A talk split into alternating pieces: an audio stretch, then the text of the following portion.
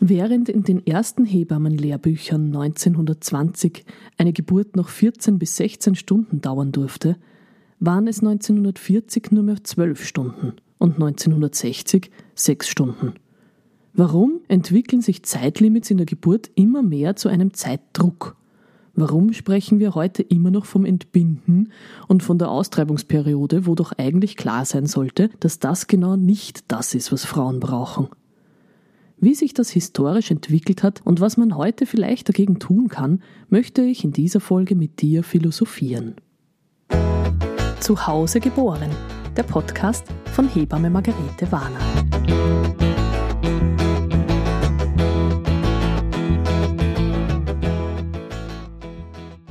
Lange gab es überhaupt keine zeitlichen Vorgaben für Geburt. Man wusste, jede Geburt ist anders. Manche gehen ganz schnell und manche dauern lange sogar mehrere Tage. Erst mit der Einführung von Hebammenschulen und Hebammenausbildung gab es Lehrbücher, die zunächst natürlich von Ärzten, Gynäkologen geschrieben wurden. Diese hatten auch zum Zweck, dass es eine genaue Grenzziehung zwischen den Aufgabenbereichen des Arztes und der Hebamme geben sollte. Also hat man willkürlich eine genau definierte Zeit festgelegt, die Geburt in Phasen eingeteilt und klargestellt, wie lang die Hebamme verantwortlich ist und ab wann der Arzt. Was jetzt auf den ersten Blick recht vernünftig klingt, entwickelte sich aber zunehmend zum Dilemma in der Geburtshilfe. Wahrscheinlich auch aus einer Verzweiflung heraus, weil die Säuglingssterblichkeitsrate nicht und nicht niedriger zu kriegen war, wurden diese Zeiträume immer enger gesteckt. Zwischen 1920 und 1960 war diese Säuglingssterblichkeit relativ gleichbleibend bei 23 auf 1000 Kinder. Erst 1975 sank sie. Die Kinder, die starben, waren meistens zu früh geborene und dazu aus sozial schwachen Familien mit hohen Belastungen und kranken oder schwachen Müttern. Im Ländervergleich sieht man ganz schön, wo der Denkfehler begraben war. Denn in den skandinavischen Ländern begannen sie, die sozial schwachen Familien zu unterstützen. Sie führten früh Geburtsvorbereitungskurse ein und Hebammen übernahmen die Schwangerenvorsorgen. Unsere Geburtsmediziner machten etwas anderes. Sie konzentrierten sich auf die Medizintechnik, versuchten die Frühgeborenen an Apparate zu schließen und sie so zu retten. Sie forderten eine Schwangerenvorsorge durch Ärzte und hospitalisierten die Frauen. Natürlich führte das auch zum Erfolg in den Zahlen. Aber zurück zum Thema Zeit. Auf der einen Seite hat sicher die Schwangerenvorsorge und Geburtsvorbereitung auch Einfluss auf die Geburtsdauer. Frauen, die gut aufgeklärt und informiert sind, den Geburtsprozess verstehen, können auch besser selber entscheiden, wann der richtige Zeitpunkt ist, ins Krankenhaus zu fahren und sind aktiver an Geburt beteiligt. Andererseits sind natürlich durch den Einfluss von Medikamenten wie zum Beispiel Wehenmittel und Interventionen wie das Kristellern, Sauglockengeburten, Zangengeburten und Darmschnitte Ursachen für die Verkürzung der Geburtszeiten. Die historische Veränderung von Zeitkonzepten hatte natürlich auch einen sehr großen Einfluss auf die Hebammenarbeit. Arbeitsabläufe, Arbeitsrhythmen, die Organisation von Zeitabläufen, all das war früher eher abhängig von Jahreszeiten, so wie bei den Bauern das heute noch so ist. Durch die Globalisierung und die Entwicklung von Mobilität wurde Handwerk allerdings durch Fabrik ersetzt und man brauchte plötzlich Fahrpläne, ein Zeitmanagement und Zeit wurde zunehmend zur Handelsware. Aus alten Geschichtsbüchern geht hervor, dass damals die Definition der Geburtsphasen ganz grob gefasst war. Eine Schwangerschaft dauerte Monate, die Latenzphase dauerte Wochen, die Eröffnungsphase Tage und die Geburtsphase Stunden. Und die Nachgeburtsphase war dann meistens in Minuten dokumentiert. Es war klar, dass die Uhrzeit nicht das Ausschlaggebende für diese Angaben war, sondern vielmehr eine Art Körperzeit. Es war mehr ein körperliches Empfinden der Frau ganz unabhängig davon, wie viel Zeit auf der Uhr vergangen ist. Viele Frauen sagen ja auch heute, dass sie das Zeitgefühl während der Wehen verlieren. In einem deutschen Hebammenlehrbuch aus dem Jahre 1924 geht hervor, dass Hebammen schon bestimmte Termine wahrnehmen mussten in der Begleitung der Frauen bei der Geburt. Heute würde man sagen Deadlines. Zeitpunkte, die sie beobachten mussten. Wenn diese Termine erreicht waren, bestand Handlungsbedarf. Die Geburt wurde in klare Phasen unterteilt. Die Latenzphase, die war eher uninteressant. Es begann mit der Eröffnungsphase. Der Übergangsphase wurde auch nicht viel Bedeutung zugemessen. Die Austreibungsphase war die wichtigste. Und wie man schon an der Sprache erkennt, die Austreibungsphase musste vorangetrieben werden. Das Kind oder eigentlich die Leibesfrucht oder noch besser das Geburtsobjekt musste ausgetrieben werden. Ein Voranmachen, ein aktives Management ist bis heute das Ziel in dieser Geburtsphase. Als ich Hebammenstudentin war, hat mal eine Hebamme in meine Praktikumsbeurteilung geschrieben, die Studentin Margarete muss lernen, wie man Geburten leitet. Und das Wort leiten hat sie doppelt unterstrichen und mit zwei Rufzeichen versehen. Es war ja offenbar nicht genug, dass ich die Frauen begleitete. Ich musste aktiv die Frauen anleiten zum Pressen, anleiten, ihre Kinder schneller zu gebären. Bis heute ist das so, dass in den meisten Leitlinien, und die Österreicher orientieren sich da immer an den Deutschen, die Deutschen wiederum an den Amerikanern, eine Frau beim ersten Kind eine Austreibungsperiode von maximal drei Stunden haben darf. Eine Mehrgebärende zwei Stunden.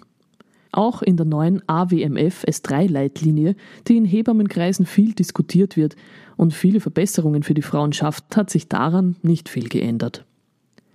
Interessant ist, dass die WHO allerdings keinen Grund sieht, Geburten so streng Zeit zu beschränken.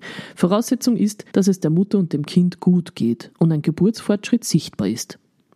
Rigide an einer bestimmten Dauer der zweiten Phase der Geburt, gemeint ist die Austreibungsphase, wie zum Beispiel einer Stunde festzuhalten, sei grundlos, so die WHO. An dieser Stelle soll erwähnt sein, dass es keinen Zusammenhang gibt zwischen mütterlicher und neonataler Morbidität und der Geburtsdauer, also Mütter und Babys nehmen nicht vermehrt Schaden, wenn die Geburten länger dauern. Das hat man schon vielfach untersucht. Jetzt bin ich durch mein Masterstudium in Salzburg natürlich sehr salutophysiologisch geschult. Das heißt, in dieser Form der Betreuung sieht man die Geburt mehr als zyklischen Prozess. Jasmin hat in der letzten Folge ja auch von der Geburtsspirale gesprochen. Es gibt zwischen den klassischen Phasen der Geburt, also der Latenz, der Eröffnungs- und der Geburtsphase, so wie wir lieber sagen, auch immer wieder Übergangsphasen. Eine von Schwangerschaft zur Latenzphase, eine zwischen Latenz und Eröffnungsphase, eine zwischen Eröffnung und Geburt, die jedoch auch in zwei Prozesse unterteilt ist, nämlich einem passiven und einem aktiven.